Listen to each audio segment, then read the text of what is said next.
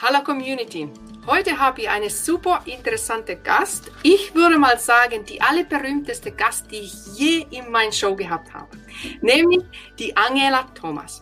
Und Angela Thomas hat damals, wo ich meine allererste Live hatte im Januar, hat sie kommentiert und ich war so, what? Angela kommentiert bei Irmeli? What's happening here?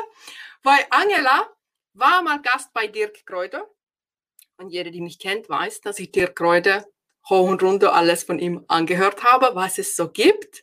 Und Angela war mal Gast bei Dirk Kräuter und heute habe ich die Ehre, Angela als Gast zu haben. Ich freue mich total. Aber bevor ich jetzt hier zu viel zappere, darf die Angela sich selbst vorstellen. Danke, liebe Emily, dass du mich hier heute haben darfst und, und hast auch, dass ich ja zu Gast sein darf. Und äh, ja, das ist eine tolle Ankündigung. Ich fühle mich mega geehrt. Ja, mein Name ist Angela Thomas, wer mich noch nicht kennt, aus Irmelis Netzwerk. Ich bin Beauty-Expertin, führe ein ausgezeichnetes, ein Sterne ausgezeichnetes Dayspa mit acht Mitarbeitern und habe eine Kosmetikschule, die daran angebunden ist. Dort lernen die Menschen einfach was Fachliches über Beauty, wie man bestimmte Themenbereiche erlernt, aber auch unternehmerisch.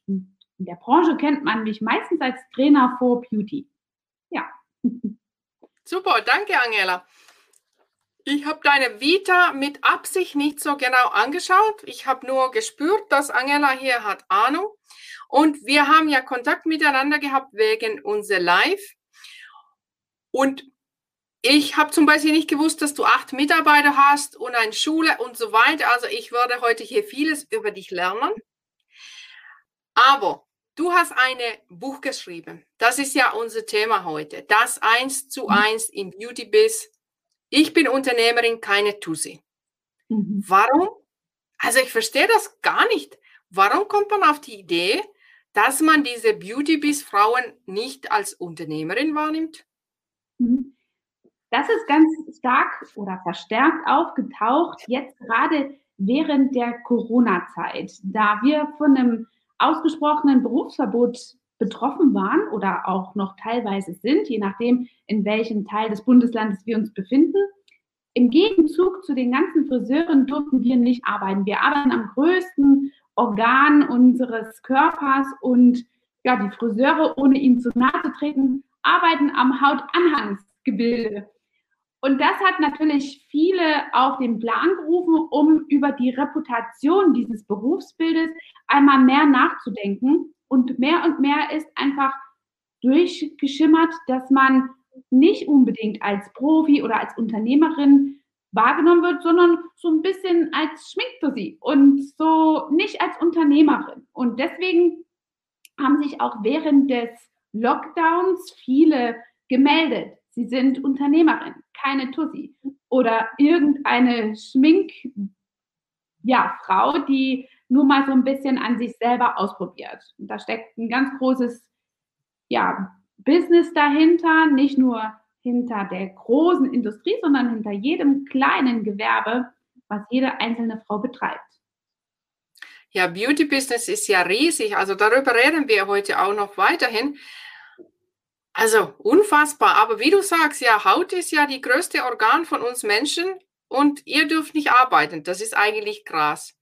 Und ich glaube, da wird ganz viel fast verstanden, auch was in den Beauty Biz geht, weil es geht ja nicht nur um Tüdelidü, also wie soll ich sagen, dazu, es, es gehört ja so vieles dazu.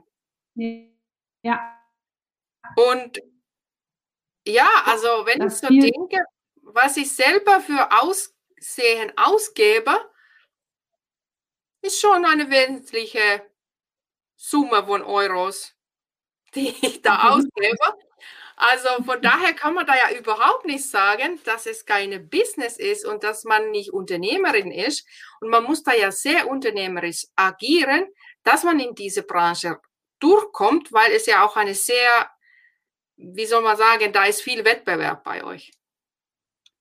Da ist viel Wettbewerb und trotzdem Platz für jeden. Viel Wettbewerb weil es einfach eine Dienstleistung ist und weil es aber so individuell ist, ist trotzdem Platz für jeden da.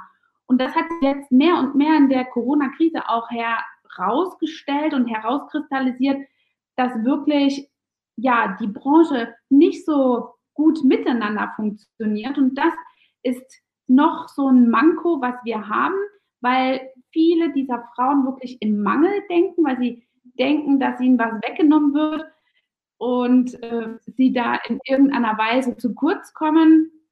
Hingegen Friseure beispielsweise, da sind fünf einzelne Läden in einer Straße in der Fußgängerzone und alle haben sie genug Kunden und das kann auch für uns Kosmetiker oder Beauties quasi ja stattfinden und das ist überhaupt nicht so, dass man im Mangel denken muss. Also das ist für jeden etwas da und man, man hat Raum für alle Individualitäten in dieser Branche, ja. Mhm. Ja, jeder hat ja auch andere Vorstellungen von Schönsein. Das finde ich immer interessant, wenn ich so Leute anschaue, wie die sich richten, wo ich denke, uff, und wo die wahrscheinlich bei mir dann denken, uff. Also von daher gibt es da bestimmt Nachfrage in jede Richtung. Aber warum verstehen dann Menschen außerhalb dieser Business? Warum verstehen sie dann nicht, wie viel Geld es in diese Industrie steckt? Wieso haben sie nicht ihre Augen geöffnet? Hm. Also ich glaube, dass man das einfach nicht so komplex sieht, was da alles dranhängt an dieser ganzen Beauty-Branche. Für die Beauty-Salons werden ja sogar einzelne Linien hergestellt. Es gibt einmal die Verbrauchskosmetik, die man in jeder Drogerie findet, und dann die Spezialkosmetik, die in jedem Kosmetikstudio oder Fachinstitut steht. Und das alleine schon mal ist eine sehr, sehr große, ja, ein sehr großes Konstrukt an Marktstärke, an Umsatzstärke, an Zahlen. Und dann hat man darüber hinaus ja noch die, diesen ganzen Part an Dienstleistungen und in der Beauty-Branche muss man sich vorstellen, dass die Zahlen dort, da kriege ich gleich eine Gänsehaut, weil man das einfach nicht so kapiert. Das sind über 65.000 ja, Betriebe, über 224.000 Beschäftigte haben. Und das ist so mega stark. Und diese Branche konnte auch zwischen 2018 und 2019 so viel Wachstum hinlegen, dass man eigentlich nur mit den Ohren schlackern kann. 2020 und 2021 jetzt natürlich in diesen Corona-Krisen, die Zahlen habe ich jetzt gar nicht dabei oder die sind doch nicht vergleichbar. Aber schon alleine zwischen 2018 und 2019 konnte über 7 Millionen, Entschuldigung, 7 Milliarden Umsatzsteigerung verbucht werden. Ne? Das ist sehr, sehr viel. Ja. Im Jahr 2019 haben die 15 Milliarden Umsatz gefahren. Nur alleine diese Branche. Und ja, das ist eben etwas, was man jetzt ganz runtergefahren hat und unter Umständen auch darauf zurückzuführen ist, dass man nicht weiß, was direkt wirklich los ist in der Branche, welche Marktkräftigkeit man hat und welche Bedeutung das auch gesellschaftlich hat. Ne? Ja, ja. Ich bin ja aus Finnland und manchmal habe ich, ich hoffe, jetzt hören nicht so viele finnische Frauen hier zu, aber ich habe manchmal das Gefühl in Finnland, oder zumindest vor zehn Jahren, wo ich da gelebt habe, vor zwölf Jahren, das Gefühl, dass die finnische Frauen mach, machen manchmal einen Wettbewerb daraus, wer sieht am hässlichsten aus. Also, ja, also, nur so meine Wahrnehmung damals. Und ich bin auch selber so aufgewachsen, innere Schönheit und bla bla blub. Bis ich dann nach Deutschland gekommen bin, meine Schwiegermutter kennengelernt habe und sie ist quasi das Gegenteil von einer finnischen Frau. Mhm. Also für sie ist das Aussehen in oberster Stelle, würde ich mal fast behaupten. Und ich habe für mich sehr viel von ihr lernen dürfen und habe für mich jetzt so den guten Mittelweg gefunden, dass ich nicht zu streng an mein Aussehen achte, aber dass ich dann auch nicht so schludrig aus dem Haus gehe oder hier mich jetzt in Live zeige, wie ich das vielleicht machen würde, wenn ich noch in Finnland leben würde. Und wenn ich so denke, wie viel ich auch gemacht habe, auch ich war jetzt nicht in eine Schönheitschirurgie oder sowas, aber ich habe so sehr viele Eingriffe gemacht, die mhm. man nicht gemacht hätte, wenn es nicht um Aussehen gegangen wäre. Ich habe da mal eine Liste geschrieben, aber ich habe jetzt schon so viel vergessen. Zum Beispiel, ich habe meine Augen schon vor 15 Jahren, vor 16 Jahren so lesen lassen, dass ich nicht mehr Brille tragen musste. Das war für mich rein äußerliches Eingriff. Und die Liste mhm. geht lang weiter. Und deswegen verstehe ich nicht, diese Leute, die immer über diese innere Schönheit labern, weil im Endeffekt wollen wir nicht Leute anschauen, die nach, weiß ich nicht, du willst ja auch nicht Inneneinrichtung anschauen, Inneneinrichtung Zeitung anschauen, die nur Müllberge zeigt. Und so sehe ich das mit uns Menschen auch. Man muss schon auf sein Äußeres achten und für mich ist das ein Teil von Personal Branding und es bringt auch Umsatz, wenn man ein bisschen guckt, dass man gescheit aussieht. Was sagst du dazu?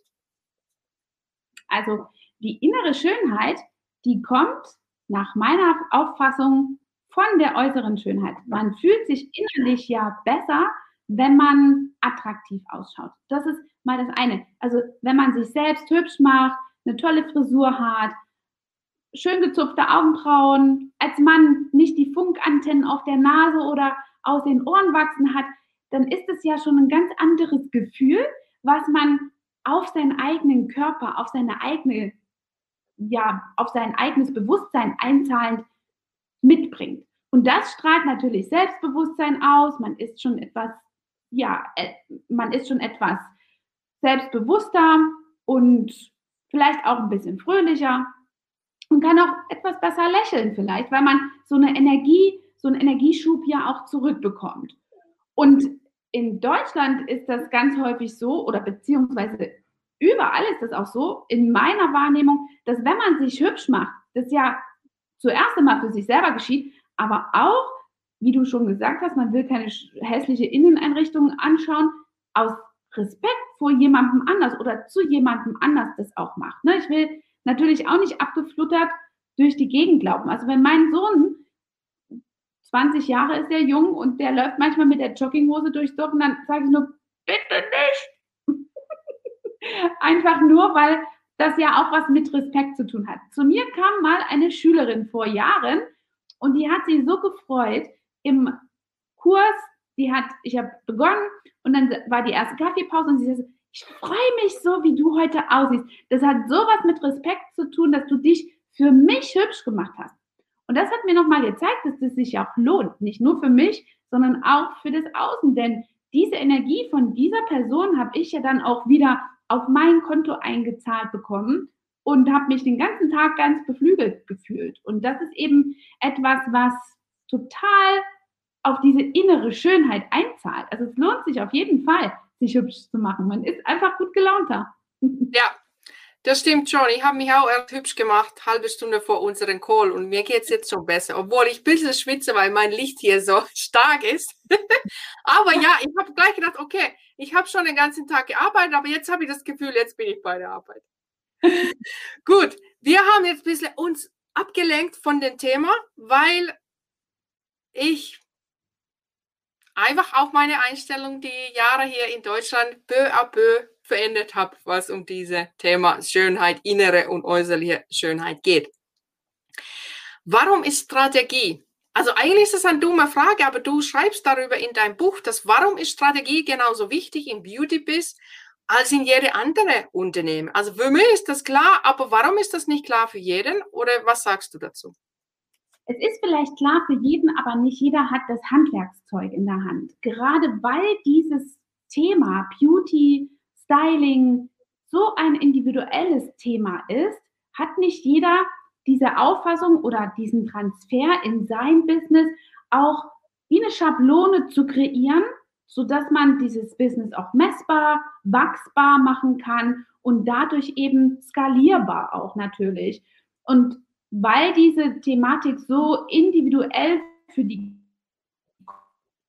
Kunden ist, die Individualität treffen zu haben und trotzdem so eine Art Schablone für ihre Arbeitsprozesse herzurichten. Ne? Einen bestimmten Ablauf für bestimmte Behandlungen, so dass immer wieder das Gleiche rauskommt, die gleiche Qualität und natürlich auch die Zeit, die ja der Rohstoff ist in unserer, in unserer Branche, die wir ver verkaufen, dass wir da also einfach mit unseren Ressourcen sparsam umgehen und unsere Zeit so kostbar wie es geht an, die an den Mann oder an die Frau bringen. Mhm. Ja, Ist das besser so in Beauty-Branche, wie man oft von Künstlern hört? Man brennt für seine Kunst, man will dieses und jenes und hier die Ausstellung, oh, und ob jemand meine Kunst kauft, weiß ich nicht, Nebensache. Mhm. Gibt es da ein bisschen diese Einstellung auch in Beauty-Branche? Hauptsache meine Kunden sind schön aus, ob ich jetzt dabei was verdiene, weiß ich nicht. Gibt es genau. das? Das ist auf jeden Fall so. Das gibt die tollsten Künstler, die machen sicherlich an manchen Stellen noch die fantastischste Arbeit vielleicht auch sogar viel fantastischer als ich, aber es wird von niemandem gesehen. Sie sind einfach nicht in der Lage, diese fantastische Arbeit zu vermarkten. Das ist eben auch, warum man dort eine Skalierungsmöglichkeit braucht oder einen festen Ablauf, damit man das kann. Und das ist eben etwas, das finde ich immer wieder. Auch die Strukturierung, Preiskalkulierung oder auch der Ablauf hinten dran über die Buchhaltung, Preiskalkulation, das wird so oft vergessen und oft sind da die, die Beauties, die Frauen, die in dieses Beauty-Business hineinplumpsen, ja, die gucken sich so ein bisschen, was macht das Umfeld? Dann mache ich mal so Pi mal Daumen, da könnte ich irgendwo in der Mitte liegen, das ist so vielleicht ein bisschen konkurrenzfähig und schwupp haben sie ihren Preis kalkuliert. Aber dann werden jetzt in Corona beispielsweise Handschuhe, Desinfektionsmittel knapp und teuer und schon ist diese also Preiskalkulation gar nicht mehr relevant oder belastbar überhaupt, ne? krisensicher. Mhm, mh, mh. Was ich immer selber, was mich immer wundert und beobachte, dass diese ganzen großen Kosmetikmarken wie L'Oreal und DM und soweit ich weiß, die werden alle von Männern geführt. Mhm. Was mhm. ist da die Erklärung? Weil im Endeffekt sind es doch Frauen, die diese Sachen kaufen. Absolut. Also, ich glaube, das ist so ein bisschen dieses Unicorn, dieser Unicorn-Effekt, den man hat, den man auch von außen quasi viel mehr wahrnimmt. Vielleicht haben die ein oder anderen Männer, die man dort wahrnimmt, in der Außenwahrnehmung unserer Branche, auch die Möglichkeit, sich vielleicht ein bisschen besser zu vermarkten. Das kann schon sein. Aber es gibt mindestens genauso viele Frauen, die diese Branche als für mich auch Vorbilder ausmachen, dass ich die total toll finde. Zum Beispiel die Geschäftsführerin von Douglas, Tina Müller, ist auch ein toller LinkedIn-Kontakt. Hier könnt ihr mal auch vorbeigucken. Also das ist zum Beispiel ein sehr, groß, ein sehr großes Vorbild für mich. Von Silvia Troska, das kennt man vielleicht nicht, eben nur wenn man inside dieser Branche ist, diese Namen. Das ist eine Frau, die wirklich die Nagelkosmetik in Deutschland revolutioniert hat, 1900 85 so um die Dreh hat sie diese Nagelkosmetik aus Amerika hierher gebracht und hat das an den Markt gebracht. Sie ist heute nicht mehr im Business und in ihrem wohlverdienten Ruhestand, aber von ihr durfte ich noch sehr, sehr viel lernen. Das sind zum Beispiel Namen oder jeder wird sie kennen. Judith Williams hat eine große mhm. Kosmetikmarke und ist als Unternehmerin sehr, sehr erfolgreich. Ne? Natürlich sind so auch diese Unicorns, wie zum Beispiel Udo Walz, der leider ja verstorben ist, ein, ja, ein richtig großer Name und die sind ja effektvoll, als Mann in dieser Branche wahrgenommen zu werden. Und da guckt man vielleicht nochmal als Außenstehender aus der Branche genauer hin oder bewusster, oh, das ist jetzt ein Mann. Aber es gibt mindestens genauso viele Frauen, die vielleicht nicht ganz so viel in der Wahrnehmung sind, aber sie gibt es.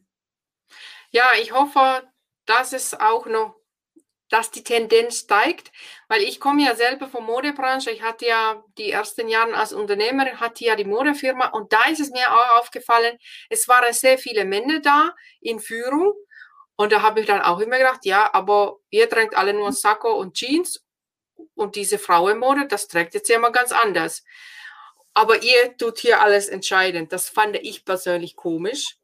Aber mhm. gut, jetzt bin ich ja nicht mehr, also zumindest nicht gerade in der Modewelt und habe dann nur dasselbe in der Kosmetikwelt beobachtet. Du beschreibst in deinem Buch Vorgehensweise, wie man sein Beauty-Biz auf Erfolgskurs bringen kann. Du hast vorhin schon erklärt, messbar, wachsbar, man braucht Sablonen, die Zeit ist deine wertvollste Rohstoffe. Möchtest du mit uns noch eine Kniff verraten? Auf jeden Fall. Also was für uns ganz essentiell ist und was die Mädels, die zu uns kommen und wir bilden ja wie gesagt auch aus, das ist wirklich der Ablauf an der Kasse. Du kommst mit einer Kundin aus deiner Behandlung, egal welche, und dann sind die meisten Beauties in der Branche direkt am Kassieren. 44,50 meinetwegen. Und da ist so viel falsch gemacht. Die Kundin würde bezahlen und schwupp, sie ist weg. Aber bevor das passiert, sollte man an Kundenbindung denken, an einen Upsell, also an Verkauf. Und das ist alles in meinem Ablauf, was ich zum Beispiel auch in dem Buch beschrieben habe, also mit dabei. Es gibt drei Jobs, die du hast, wenn du an der Kasse bist. Du musst etwas verkaufen, du stellst quasi deine Produkte hin, die du auch an der äh, Behandlung quasi angewendet hast. Am besten stellst du drei hin, meistens werden immer zwei genommen und dann ist das etwas, was du ganz zuerst machst. Anschließend kostet es ja nichts mehr, aber es ist ganz wichtig, die Kunden nach einem Folgetermin zu fragen und es auch nicht als Bittsteller, bitte, bitte, liebe Kunden, mach jetzt einen Termin mit mir, also so im Mangel, sondern machen lieber einen Termin. Am besten sonst müssen Sie wieder so lange warten, denn wir sind so ausgebucht. Äh, verbindlicher ist es, wenn wir jetzt direkt einen Termin vereinbaren. Was wäre Ihnen recht? Also wirklich auch die Kunden so ein bisschen zu lenken. Und wenn man das hat, dann kann man anfangen zu kassieren, die Behandlung, die Produkte, wenn sie das gekauft hat. Und dann freut man sich, ob man die Kunden also einfach noch zu einer positiven Aussage bewegen kann. Hat es ihnen gefallen? Das ist der Abschluss nach dem Bezahlvorgang. Wenn es der Kundin gefallen hat, hoffentlich habe ich alles gut gemacht, dass sie sagt, ja, es hat mir super gefallen. Dann würde ich mich sehr gut freuen, wenn Sie uns vielleicht auf Google bewerten können oder jemanden haben, der sich bei uns auch gut aufgehoben fühlt. Und dann kann man wirklich einfach auch noch seine Wertschöpfung, also eine Weiterempfehlung und Neukundenakquise betreiben. Also stecken drei Sachen drin. Kundenbindung, Abverkauf und Empfehlung. Und das ist die Schablone, die zum Beispiel unsere Mädels an der Kasse wirklich lernen. Die haben da so auch so einen Ablaufplan für die ersten Gehversuche, aber den meisten ist das jetzt schon ganz bekannt. Das würde ich auch jedem empfehlen, weil das ist wirklich the money-making machine. Und äh, mit gerade auch dieser Empfehlungsmodalität und mit dieser Empfehlungsstrategie konnte ich schon auch in den ersten Jahren meiner Selbstständigkeit und den Gehversuchen viel, viel aufbauen und schnell PS auf die Straße bringen. Ja, hört sich alles super logisch an. Vor allem diese, das wäre ja echt doof, abkassieren und bye bye und du empfiehlst hier so drei Sachen, was man machen kann. Hört sich richtig gut an, passt auch zu viele andere Geschäftsmöglichkeiten, nicht nur für eure Branche. Das gefällt mir richtig gut, dass du schon den nächsten Termin machst Dein Kalender ist immer voll. Ja. Du brauchst keine teures Geld für Marketing ausgeben. Deine Kunden machen die Marketing für dich. Und wenn du noch clever bist, verkaufst du noch ein paar Fläschchen auch noch mit, bevor hm. sie von der Tür rausgeht. Genau.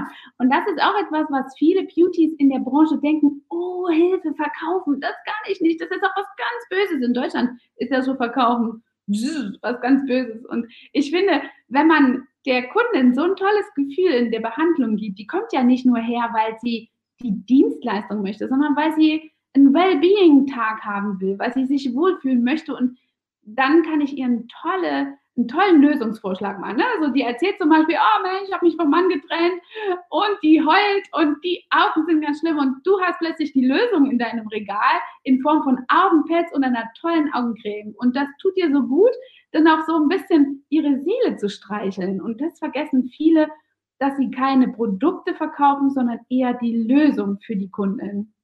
Ja, hört sich gut an. Wenn sie dann sich scheiden lässt, dann hat sie ja viel Geld, um alles Mögliche zu kaufen. so an. Wenn ich jetzt so einfach traditionell denke. Okay. Gut, gut. Du schreibst auch, dass du machst Praxischeck. Ist das übrigens, wenn du willst, wir könnten das hier gern einblenden oder irgendwas von dir einblenden. Wo kann man diesen Praxischeck buchen oder wie funktioniert das überhaupt? Was ist das? Es war jetzt kurz unterbrochen. Kannst du den Satz nochmal wiederholen? Entschuldigung. Genau, also wenn du willst, wir könnten hier gern eine Banner einblenden über deine Webseite oder wo man diesen Praxischeck buchen kann. Oder erzähl mal erstmal, was ist überhaupt dieser Praxischeck? Ja, also du kannst dich bei mir einfach eintragen auf der Homepage beautybiz.de. Das ist ganz einfach www.beautybiz zusammengeschrieben wie das Buch. Mhm. Und äh, dort gibt es ja eine kleine Erläuterung, was eben ja möglich ist und was andere auch schon geleistet haben oder erreicht haben. Und dann kannst du mit mir einfach kostenloses Strategiegespräch buchen und äh, ein paar Sachen musst du dann ausfüllen, damit ich mich einfach informieren kann. Viele nutzen das jetzt gerade in dieser Zeit, um mal zu leveln. Oh, sie wissen gar nicht genau. Gestern hatte ich zum Beispiel so eine Nachricht über Instagram. Dann sage ich, trag dich da mal ein. Sie war sich ganz unsicher mit der Preiskalkulation. Sie macht die schönsten Wimpern, aber hat irgendwie keine Grundlage dafür, kein unternehmerisches Wissen, keine betriebswirtschaftliche Ausbildung und sagte, ich weiß gar nicht, ob ich da richtig liege, bin ich da mit meinem Deckungsbeitrag richtig? Und er sagt, buche ich mal äh, einen Termin und ja, meistens ist dann schon eine oder andere Lösung dabei, die man direkt umsetzen kann und manche, die haben dann auch Lust auf das Coaching, einfach da nochmal ein bisschen mehr rein zu erfahren, also weil wir ja nicht nur diese fachlichen Aspekte ausbilden, sondern eben auch diese betrieblichen, unternehmerischen Themen ausbilden. Ne? Die Banner ist doch das hier, oder? Korrekt, ja. Ja, super. Lernen die Damen das dann nicht? Oder ich schätze mal, meistens sind es Frauen, sind ja aber auch oft Männer. Lernen die das nicht in der Ausbildung, diese Business-Seite? Hm. Also, wir bilden ja in zwei verschiedenen Weisen aus und deswegen kann ich das so genau sagen. Wir bilden einmal im dualen System aus. Das ist etwas, was man heute auch hier in Deutschland als Schreiner zum Beispiel macht, drei Jahre in einem Betrieb zu sein. Bei mir lernen da einige schon viel, aber vom, Betrieb, vom Betriebswirtschaftlichen her ist in der Schule nicht so sehr viel angelegt, denn das ist eher in der Meisterprüfung, die es für unseren Beruf erst seit kurzem gibt. Und da ist es auch sehr, sehr abgespeckt. Man muss sich wirklich selber unternehmerisch weiterbilden. Du musst dir auch vorstellen, viele Frauen kommen ja mit der Motivation in dieses Business nicht, weil sie Unternehmerin werden wollen, sondern weil sie ihre Passion nachgehen möchten in einem Business, was sie mögen. Jeder von uns schminkt sich, macht Mascara dran und vielleicht hat er da auch noch die ein oder andere Idee mehr, die eine Grundlage für dieses Business bilden. Aber die meisten Frauen haben überhaupt keine betriebswirtschaftliche Grundlage, sind vielleicht was ganz anderes im Gelernten und kommen nur mit der Vision, Kind, Haushalt und ihre Mission unter einen Hut selbstbestimmt zu bekommen und starten einfach ein Beauty-Business. Man braucht dafür nicht viel. Bundesland abhängig, 20 Euro, dann bist du selbstständig. Ne? Und man braucht heutzutage kein Business, äh, also keine Business-Ausbildung oder keine Meisterprüfung, wie das Friseure zum Beispiel brauchen, hier in diesem, äh, diesem Beauty-Biz. Und das ist etwas, was natürlich viele veranlasst, da einzusteigen, auch nur in einem Segment, aber eben auch nicht so betriebswirtschaftlich weitsichtig. Und das ist etwas, was ich unbedingt verändern will, weil ich einfach diese ganzen Beauties, diese talentierten Stylisten zu besseren Unternehmern machen möchte. Unternehmerinnen. Magst du noch mal dein Buch so ein bisschen länger in Kamera halten, dass man das richtig, das eins zu eins in Beauty Biz, genau. das ist, genau, und das kann man im Internet finden, wenn man einfach das eingibt? Genau, das findet man auf jeden Fall, wenn du es gleich bei Google eingibst, das einmal als ein Beauty Biz, dann kommt es, äh, es gibt es auf Amazon und das Buch ist so konzipiert, dass man also wirklich auch zwischendrin mal anfangen kann zu, zu lesen. Also man muss nicht von vorne bis hinten lesen, ich habe natürlich ein paar einzelne Geschichten von mir mit eingeschmuggelt, die auch manchmal zum Schmunzeln sind.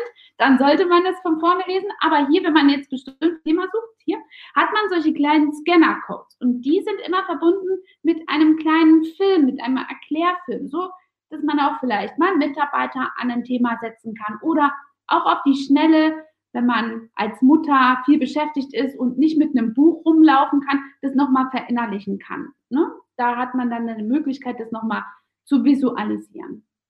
Wow, das ist ja ein richtig interaktives Buch, weil ich habe mhm. vor kurzem auch ein Buch gelesen, da waren immer so Bit, Lü und dann Nummerserie. Ich habe das eingegeben, funktioniert nicht. Mhm. Und wenn du dann so einen QR-Code hast, wow. Angela. Ja. Ich habe viel dran rumgetüftelt, dass auch jeder QR-Code funktioniert. Ich hatte nämlich schon im Vorfeld bei meiner Recherche und der Planung für das Buch viele Bücher in der Hand. Das fand ich also sehr, sehr spannend mit diesen Codes Und dann haben diese Codes nicht funktioniert und dann war man, ist man ja auch frustriert. Und deswegen ja. habe ich die alle fünfmal selber probiert, ob die alle gut funktionieren. auch von jedem Handy, Apple oder Android. cool, cool. Und die Idee von deinem Buch, die ist jetzt ziemlich neu im Markt, oder? Das ist seit 8. Mai jetzt äh, veröffentlicht auf mhm. Amazon. Du kannst es als Kindle haben oder auch eben als Taschenbuch. Und ja, ich habe jetzt seit äh, Oktober an dem Buch geplant. Seit Oktober letzten Jahres habe ich an dem Buch geplant, das, das Konzept aufgestellt. Der Schreibprozess hat so richtig im Januar begonnen, im Januar bis Februar. Dann waren die ganzen ja, grafischen Dinge, die da mich zur Weißglut brachten, die Technik, die mir graue Haare beschert hat, das war jetzt alles im Nachgang noch ein bisschen eine eigene Sache. Also wer jemanden, wer jemals ein Buch schreibt, der sollte nicht nur an Schreiben denken, sondern auch das Ganze drumherum und das Vermarkten. Okay, okay. Ja, und definitiv auch noch mal ein Buch schreiben. ja. Und die Idee von deinem Buch ist, dich bekannt zu machen in Beauty Biz als Expert und die Leute dann, ich denke jetzt gleich in Funnel, die Leute dann zu deiner Webseite zu führen und die dann, dass die bei dir was buchen und vielleicht eventuell zu deiner Schule kommen oder Coaching buchen. Im Sinne von Funnel ist es natürlich mit drei Sinnen oder mit drei ja, Zielen behaftet. Zum einen führt jeder dieser Links zu meinem YouTube-Channel. Da kannst du also viele andere Videos auch noch finden, die interessant sind für alle im Beauty-Business oder andere. Dann ist es natürlich mein Expertenstatus damit zu festigen und nochmal noch mehr nach außen zu bringen und natürlich für die Branche eben mein Ziel, meine Mission zum, zu vervollständigen, dass ich einfach meine Kollegen zu besseren Unternehmern machen möchte. Denn deren Erfolg und alle meine Schülers Erfolg ist mein Erfolg. Es steht mir gar nicht gut zu Gesicht. Immer in dieser Branche ist es auch sehr verbreitet, dass Schüler immer hinter ihrer Schulungsleiterin stehen, weil die Schulungsleiterin so eine Ego-Nummer fährt. Ich bin die allerbeste und von mir kannst du am allerbesten lernen. Und das habe ich nicht. Also für mich ist das das größte Kompliment, das größte Kompliment, wenn meine Schüler noch besser werden als ich. Und da feiere ich total ab und also freue mich total. Ich habe jetzt zum Beispiel einen Coaching-Abschließer, der in oder die in, in im Schwabenland, also im Badischen irgendwo, ihr, ihr Studio neu gelauncht hat und die hat so einen Zulauf jetzt. Sie ist seit zwei Wochen erst eröffnet und es brennt die Hütte, dass sie darüber nachdenkt und fragt, wie kriege ich jetzt schnell eine Mitarbeiterin? Ich brauche jemand fürs Telefon. also, cool. Also du bist auf jeden Fall so jemand, der nicht in Mangeln denkt, weil ich habe zum Beispiel eine Freundin von mir, die überhaupt nichts mit Unternehmertum, nichts am Hut hat. Sie ist meine Sportfreundin. Habe ihr gesagt, weißt du, ich habe mir gedacht, eine von meinen tausenden Geschäftsideen, habe ich gedacht, ich könnte mich ja positionieren als LinkedIn-Coach für Speakerinnen. Mhm. Also wer Speaking-Gigs gewinnen will über LinkedIn, da könnte ich den Leuten das beibringen. Und dann hat sie gesagt, Irmeli, das kannst du doch nicht machen, dann hast du selber keine Speaking-Gigs mehr. Und ich habe mhm. gedacht so, ich glaube, es gibt schon genug Bühne überall in Deutschland.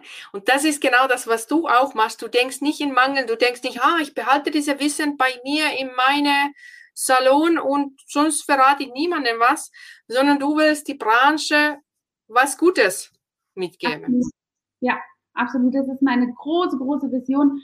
Und das ist auch etwas, das belächle ich in der letzten Zeit so oft, weil viele aus der Branche denken, was hat sie, was führt sie im Schilde? Sie kann doch nicht einfach ihr Wissen so mir nicht, dir nicht in einem Konzeptgespräch frei preisgeben. Und jeder fragt wirklich auch zehnmal nach, dieses Konzeptgespräch, kostet es was? Und das ist für mich immer so spannend zu sehen, dass das wirklich als so außerordentlich gesehen wird. Also es ist für mich eine ganz große Freude, jemanden zu entdecken, der aufgrund meiner Expertise wächst und einen Erfolg im Business hat. Und das ist etwas, das fühlt sich viel besser an, als zu denken, wen schule ich nicht, weil er mir mein Wissen vielleicht wegnehmen kann. Und mhm. ganz großen Hintergrund hat das, wenn man so denkt, dass man selbst ständig natürlich immer wieder seine Geschichte weiterentwickeln muss oder möchte. Die Amerikaner sagen dazu ja, spin the story. Und das ist etwas, das treibt dann ja selbst auch selber, also das treibt dann selber ja auch immer an, sich weiterzuentwickeln. Da bin ich wie ein Baum. Ich will mal wachsen selbst nach oben. Genau. Eigentlich gibt es ja keine Limits. Wenn ich denke, du hast jetzt schon ein Kosmetikstudio mit acht Mitarbeitern, dann hast du die Schule, du hast jetzt ein Buch, du bist eine gebuchte Speakerin, was du alles machst und du mhm. kannst noch so viel erreichen. Aber das erreichst du eben nicht, wenn du sagst, nö, ich behalte jetzt das Wissen für mich und verrate ja niemandem was. Absolut, ja. Mhm. Ja. Wie kann man dann in einem Beauty-Biz skalieren? Weil du hast gesagt, Zeit ist das wichtigste Rohstoff. Wie, wie funktioniert dann Skalierung jetzt bei dir? Ja, also ich nehme immer etwas zur Skalierung, das fun funktioniert schnell und wunderbar und hat wenig Kosten. So habe ich selbst auch am Anfang mein Business auf die auf den Weg gebracht. Und so gehe ich mit jeder neuen Mitarbeiterin, die ich installiere in meinem Studio um, damit ihr Kalender voll wird. Also aufgepasst, alle, die zuhören, die in der Dienstleistung sind. Der Trick dabei ist, deine Kundin zu animieren, dass sie natürlich über deine Dienstleistung redet. Und das funktioniert zum ersten Mal, wenn sie zufrieden ist. Na klar. Aber das ist natürlich nur so ein kleines Flämmchen, weil das für die Kundin ja gar nicht so einen großen Anreiz gibt. Natürlich sagt die, da war es schön, da musst du mal hingehen, wenn sie es auch aus einem Gespräch ergibt. Damit sie aber selbst davon anfängt zu sprechen, haben wir immer so etwas 10 plus 1. Du kriegst oder du bringst uns 10 Kunden und dann kriegst du eine ganze Behandlung deiner Wahl umsonst. Und in dieser Zeit, in der sie 10 Behandlungen oder 10 neue Leute bringen, kannst du natürlich das mit jedem auch wieder potenzieren und dadurch hast du ein richtig gutes Wachstum. Das hat dich wenig gekostet. Ein kleines bisschen Materialeinsatz am Ende des Tages. Man kann es auch noch definieren, welche Behandlung kostenlos ist oder vielleicht ein Produkt XY. Das ist wirklich sehr kreativ. Wir machen das immer mit der Behandlung, die die Kundin am meisten bei uns bucht. Die kriegt sie dann immer einmal gratis. Macht ja Sinn, macht ja Sinn. Ja, ich sehe schon. Ich weiß es nicht, aber ich, verrat, ich vermute mal, du gibst nicht viel Geld aus für Marketing. Doch, das gebe ich wow. schon. Doch, wer nicht wirbt, der stirbt. Natürlich, ich habe ja gesagt, ich möchte viel wachsen. Das Studio-Marketing, das ist natürlich so etwas, was ein bisschen, ja, das muss nicht mehr so sehr viel haben, weil das ist meine Cash-Cow, so sage ich mal. Das läuft ganz gut. Und jetzt möchte ich erstmal auch nicht mehr jemanden Neuen dazu nehmen, weil die Einarbeitungszeit schon sehr intensiv ist und gerade in diesen Zeiten weiß man ja nicht, was noch so kommt. Das Marketing, was ich ausgebe oder beziehungsweise was ich betreibe, das ist wirklich für die Schulung, für das Buch. Da habe ich schon etwas, was ich da noch investiere und das ist auch notwendig, damit man auch immer noch wachsen kann. Ne? Ja. Ja. Okay, aber für deine Kosmetikstudio, das machst du alles mit Empfehlungsmarketing. Sehr. Hauptsächlich. Ja. Mhm. Ich bin ja auch eine große Freundin davon, weil das ist einfach die günstigste und dadurch bekommst du auch die besten und die richtigen Kunden. Genau. Das ist auch noch so etwas, wenn du diese Kunden hast, die dich weiterempfehlen, und das sind Kunden, die du ja eh schon gerne hast, dann muss man sich ja auch mal im übertragenen Sinne denken, dass die sich immer dort aufhalten, wo ähnliche Kunden sind. Das heißt also, ja. wenn du genau diese Kunden zum Weiterempfehlen nimmst, dann kommst du auch dieselbe Kategorie an Kunden wieder. Ne? Wenn ich jetzt einen Laden voller Schüler habe, die immer nach einem Schülerrabatt fragen, dann mache ich das mit denen natürlich weniger. Wenn ich eine Kundin habe, die fest im Sattel sitzt und äh, da auch was für sich tun will, das sind natürlich dann die Kunden, die bei mir ins Beuteschema passen, weil sie mein Business zum Fliegen bringen. Ne? Ja, ja. Das ist vielleicht auch, ich habe das vor kurzem gelernt, dass Manche nennen das, wie soll ich sagen, also für mich ist das strategisch. Macht natürlich Sinn. Gute Kundin mit viel Geld, sie kennt Leute mit viel Geld und die haben die Möglichkeit, zu dir zu kommen. Und manche denken, ach, das ist ja ein bisschen unterschwellig, so darfst du nicht sein. Und ich denke so, ja gut, das ist unternehmerisches Denken. Also das ist auch manchmal so Mindset-Sache, dass man muss auch denken, ich muss ja auch davon leben. Absolut. Also verstehe mich nicht falsch, wir behandeln auch Schüler, die zum Beispiel Akne haben oder so, aber da mache ich das natürlich weniger mit dieser Empfehlungsstrategie, sondern das platziere ich immer dort, wo ich natürlich auch die Kunden zurückhaben möchte. Es macht überhaupt keinen Sinn, meinen Auftragskanal zu verstopfen mit einem Haufen Menschen, die vielleicht auch es ist gar nicht auf Schüler zu beziehen, aber zum Beispiel ein ganz gutes Beispiel ist medizinische Fußpflege, die über Rezept abgerechnet wird. Solche Kunden haben wir gar nicht in unserem Studio, doch weil wir, also trotz allem dem, äh, dass wir medizinische Fußpflege machen, aber all die, die übers Rezept aus abrechnen, die werden nicht noch extra ein Produkt kaufen, zum Beispiel. Ne? Und das ist etwas, was wir gar nicht haben oder wollen in unserem Business. Deswegen ist das schon wichtig, welche Strategie oder welche Kunden man strategisch mitverfolgt und weiterentwickelt. Ja, klar. Leuchtet für mich voll ein. Also kann ich voll nachvollziehen. Ich tue auch immer auch meine Kunden analysieren. Was macht sie? Hat sie mir gefallen? Woher kam sie? Mhm. Und ja. das ist ganz gut zu wissen. Dann weiß man auch, wo, was soll ich tun, dass mehr solche Leute kommen. Genau.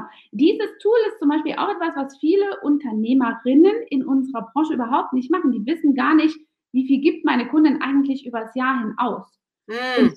wir sammeln das, also wir dokumentieren das natürlich auch, nicht nur steuerrelevant, sondern auch für uns, damit wir einfach eine Statistik haben und unsere Kunden, die wirklich viel ausgeben, kriegen auch zum Beispiel an Weihnachten ein hochwertiges Geschenk, nicht nur eine Nagelfeile für einen Euro oder so. Ne? Ja, ja, das macht Sinn, das macht Sinn. Gut, wir haben jetzt hier über 40 Minuten gesprochen, aber ich habe noch die letzte große Frage an dich. Wie okay. siehst du die Zukunft im Beauty Biz? Oh, das ist eine tolle Frage, Emily, weil ich glaube, jetzt ist diese Beauty-Branche so erschüttert und es werden auch sicherlich viele wegfallen. In meinem Umfeld sehe ich, dass auch viele, viele Schüler schließen, viele Kollegen schließen, weil sie einfach nicht mehr viel Atem haben, dass auch auf die Preiskalkulation hin bezogen einfach nicht viel Fleisch am Knochen hatten. Aber ich glaube, dass die Beauty-Branche und das Beauty-Dienstleistungsgeschäft eine richtig große Renaissance erleben wird, denn dieses Social Distancing ist so etwas, was die, die Kunden einfach jetzt so beschäftigt, dass wir alle nach Berührung, nach einer Massage, nach Behandlung lechzen. Und ich glaube, dass das einen richtig großen Aufschwung Ende diesen Jahres oder zu Beginn nächsten Jahres haben wird. Bin ich ganz, ganz zuversichtlich. Schau, Douglas reduziert seine ganzen Offline-Geschäfte so sehr und geht mehr in den Online-Markt und verkauft dort mehr über die Stores. Das ist eine harte Watsche für diese ganzen, äh, für die ganzen Mitarbeiter oder auch insgesamt für das Stadtbild. Was man aber nicht digitalisieren kann, sind eben diese Behandlungen. Und das ist etwas, da lege ich so viel Intention jetzt rein und empfehle jedem, wer annähernd nur ein bisschen langen Atem haben kann und sich das leisten darf, der sollte das haben. Denn ich glaube wirklich, dass nach jeder Krise die Beauty-Branche nochmal wie Phönix aus der Asche ähm, gestiegen ist. Also ich glaube, dass das sehr auf uns zukommt und ich freue mich mega drauf. Das glaube ich auch. Also ich glaube, deine Vision wird auf jeden Fall in Erfüllung gehen. Ja, eigentlich ganz logisch. Aber da hast du recht, man muss langes Atmen jetzt mal noch kurz haben. Ja. Wenn man das vor einem Jahr gewusst hätte, wie das gekommen, weißt du, wenn wir vor 15 Monaten gewusst hätten, wie es ist, die nächsten 15 Monate, hätten bestimmt viele anders agiert. Aber gut, das ist diese Wenn, wäre, wenn. Das ja. lohnt sich jetzt nicht darüber dann hätten vielleicht viele schneller oder früher noch ein permanent Make-up machen lassen, damit sie jetzt unter der Maske schöne Augenbrauen oder einen schönen Lippenstift haben. ich habe vor kurzem gesehen, ich weiß nicht, war das ein Story oder wo ich gesehen habe, dass du warst in so einer Ausbildung, wo das um die permanente Make-up ging. Genau, ich habe eine Ausbildung gemacht. Mhm. Ja. Also ich habe jemanden ausgebildet. Ah, die du hast jemanden ausgebildet, okay. Die hat sich während Corona online angemeldet und wir haben schon ganz viele Techniken online gelernt und sie war dann da und hat bei uns dann die Theorie, Entschuldigung, die Praxis gemacht. Mhm. Okay, weil ich habe dann gleich gedacht, okay, das ist dann nächste Sache, die ich angehen könnte. Ja, Beispiel. cool, cool. Angela, das war jetzt ein echt nettes Gespräch. Ich blende jetzt hier nochmal den Banner ein für alle, die jetzt bis bis zum Schluss in Replay angeschaut haben, schaut hier auf die Webseite von Angela. Angela ist auf jeden Fall, wenn du in dieser Branche unterwegs bist, und ich würde mal auch sagen, wenn du eine Unternehmerin bist, Angela ist auf jeden Fall ein Vorbild, egal von welcher Branche du kommst. Und von daher durfte ich selber hier schon sehr vieles lernen. Vielen Dank für alle diese Inspirationen. Und wenn du jetzt noch am Schluss irgendeine Werbebotschaft, irgendwas erzählen willst, States is yours. Dankeschön. Erstmal muss ich mich wirklich nochmal bedanken, dass ich hier sein durfte, Emily. Und ich freue mich schon. Ich weiß gar nicht, ob man diese ganzen Kommentare hier sieht. Ich sehe sie nicht. Aber wenn es welche gibt, leitet sie mir ruhig weiter. Auf jeden Fall könnt ihr sehr, sehr gerne auf der beautyschool-thomas.de dem Beautybiz einfach den Kontakt zu mir finden, wenn ihr eine Frage rund um Styling und diese unternehmerischen Themen habt. Danke. Wir zwei bleiben noch hier und quatschen noch weiter in Backstage.